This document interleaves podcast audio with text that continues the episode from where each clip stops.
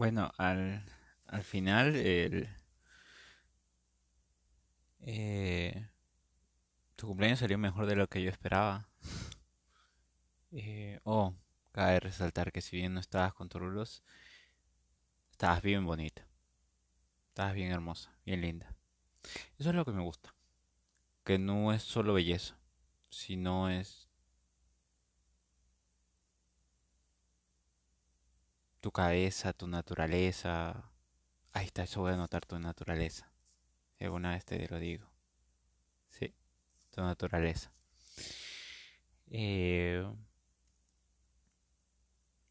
pero bueno, espero que espero que de veras estén haciéndose un buen grupo de ayuda con tus amigas y y, y nada. Espero que, que que, estés, bueno, todavía quedan horas para que acaben tus cumpleaños. Eh, espero que lo hayas disfrutado bienísimo, que, que hayas,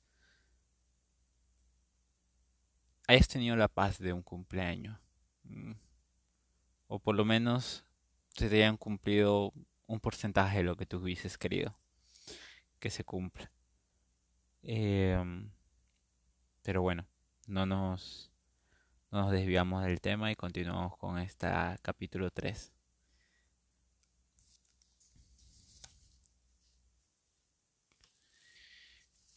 El jueves, Viola la esperó en la puerta del colegio. Cruzaba la verja cuando la paró tirándole de la manga y llamándole por su nombre.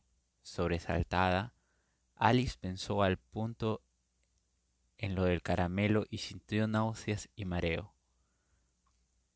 Cuando las cuatro pavas la tomaban con una, le hacían la vida imposible. La de Mates va a preguntarme. No sé nada y no quiero entrar, le dijo Viola. Alice se quedó mirándola sin comprender. La otra no parecía hostil, pero no se fiaba. Intentó desprenderse. ¿Damos una vuelta tú y yo solas? propuso Viola. Tú y yo solas. Alice miró a un lado y otro aterrada. Venga, vamos, que no nos vean aquí, la apremió. Es que quiso objetar, pero Viola sin escucharla la tiró con más fuerza de la manga. Tuvo que seguirla, corriendo a trompicones hasta la parada del autobús. Se sentaron juntas Alice se arrimó todo lo que pudo a la ventanilla para dejar sitio a Viola y quedó a la espera de que algo, algo terrible, ocurriera de un momento a otro. Viola, por su parte, estaba radiante. Sacó un pintalabio del bolso y empezó a aplicárselo. Luego se lo ofreció a ella, que rehusó moviendo la cabeza. Atrás dejaba el colegio. Mi padre me va a matar, murmuró. Le temblaban las piernas. Viera dio un suspiro y dijo Va, trae tu hoja de ausencias. Estudió la firma de su padre y añadió Chupado, yo te firmo. Demostró su propia hoja y fue indicándole todas las firmas que había falsificado los días en que hacía novillos. Además, concluyó, mañana a primera hora toca doña Follini y no ve y comenzó a hablarle de las clases y de que las matemáticas no le interesaban porque pensaba estudiar derecho.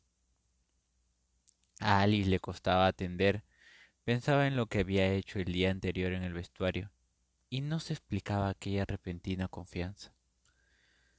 Se apearon en la plaza y echaron a caminar por los pórticos. De pronto, Viola entró en una tienda de ropa con escaparates fluorescentes, en la que Alice nunca había estado. Se comportaba como si fueran amigas de toda la vida. Quiso que se probaran prendas y todas las elegía a ella. Cuando Viola le preguntó la talla, ella contestó avergonzada la treinta y ocho. Las dependientas las miraban recelosas, pero Viola no hacía caso. Se cambiaba en el mismo probador y Alice pudo comparar ambos cuerpos.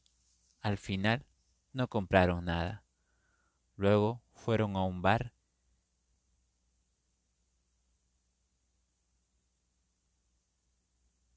fueron a un bar y Viola fueron a un bar y Viola pidió dos cafés, sin preguntarle qué quería tomar. Alice estaba aturdida y no entendía nada. Pero una dicha nueva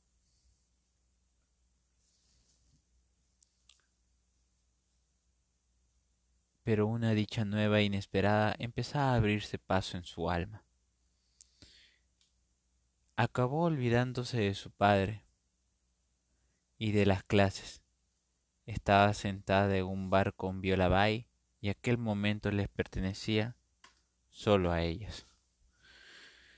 Viola fumó tres cigarrillos y quiso que también fumara. Cada vez que su amiga rompía a toser, Viola reía mostrando unos dientes perfectos.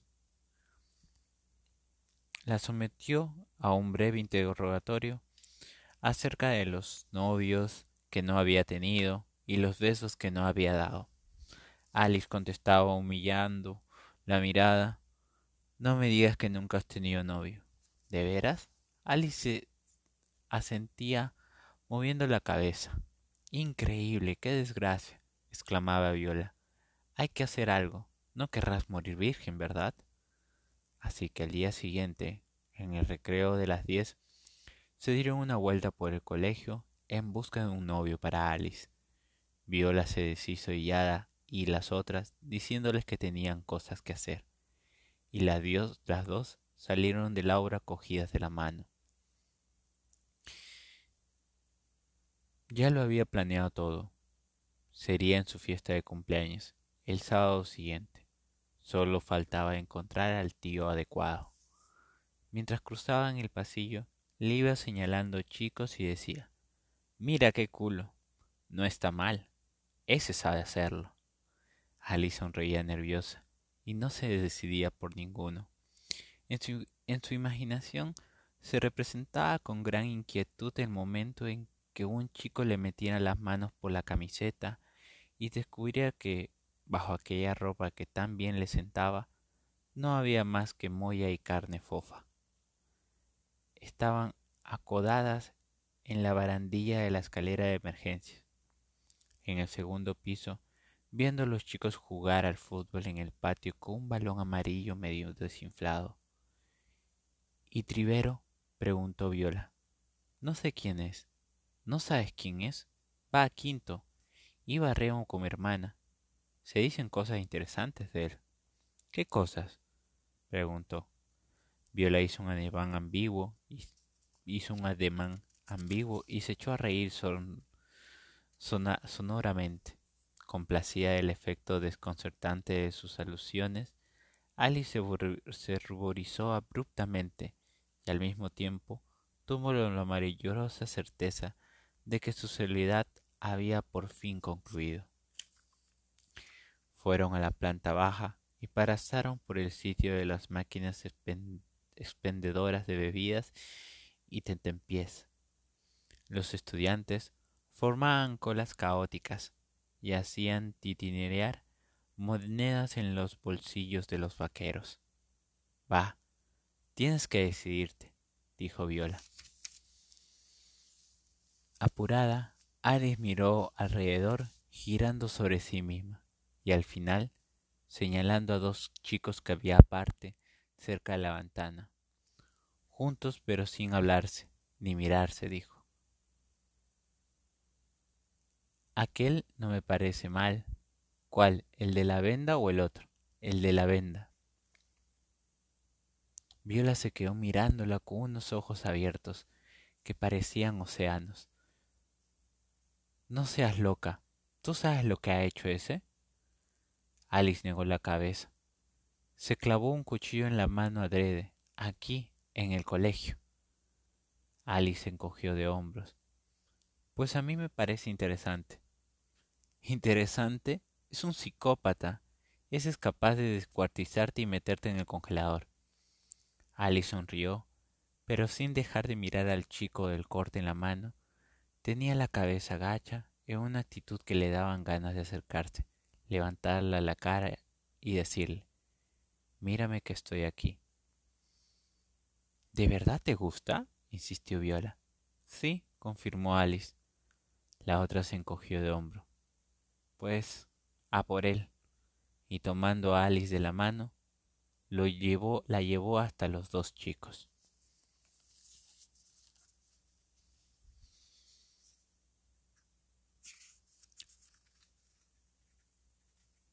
Matías miraba hacia afuera por los cristales opacos de la ventana. Era un día luminoso, un anticipo de primavera a principios de marzo. El fuerte viento, que por la noche había limpiado la atmósfera, parecía llevarse también el tiempo, haciendo que pasara más rápido. Contando los tejados que desde allí lograba ver, Matías trataba de calcular a qué distancia se hallaba el horizonte. A su lado, Denis lo observaba, de, soslayo, intentando adivinar sus pensamientos. No había comentado lo no habían comentado lo ocurrido en el laboratorio de biología. Hablaban poco, pero pasaban mucho tiempo juntos, sumido cada cual en su propio abismo, aunque sintiéndose sostenidos y salvados por el otro, sin necesidad de muchas palabras. Hola, oyó Matías a, a sus espaldas. En el cristal vio reflejado a dos chicas cogidas de la mano. Se giró. Denis lo miró con aire inquisitivo. Las chicas parecían esperar algo. Hola, contestó Matías en voz baja y agachó la cabeza para evitar la mirada penetrante de una de ellas. Yo soy Viola y ella es Alice, dijo la que así lo miraba. Vamos a segundo B. Matías asintió. Denis estaba boca abierta. Ninguno de los dos dijo nada.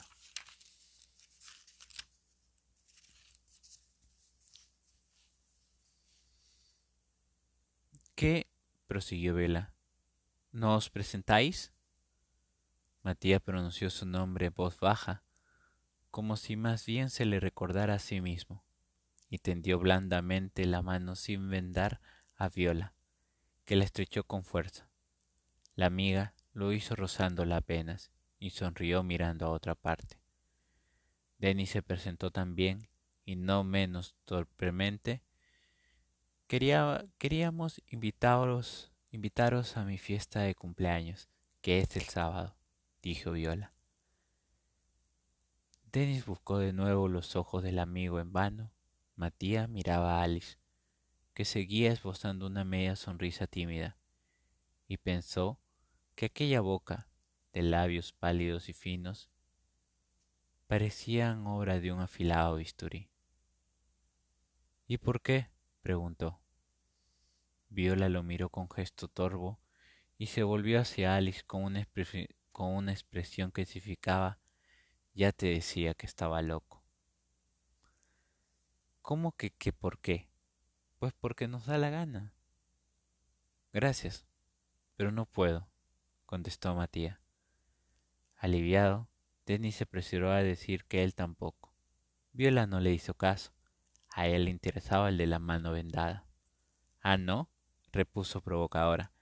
¿Será que tienes muchos compromisos para esa hora de la noche? ¿Has quedado con tu amiguito para jugar a los videojuegos? ¿O piensas cortarte otra vez las venas?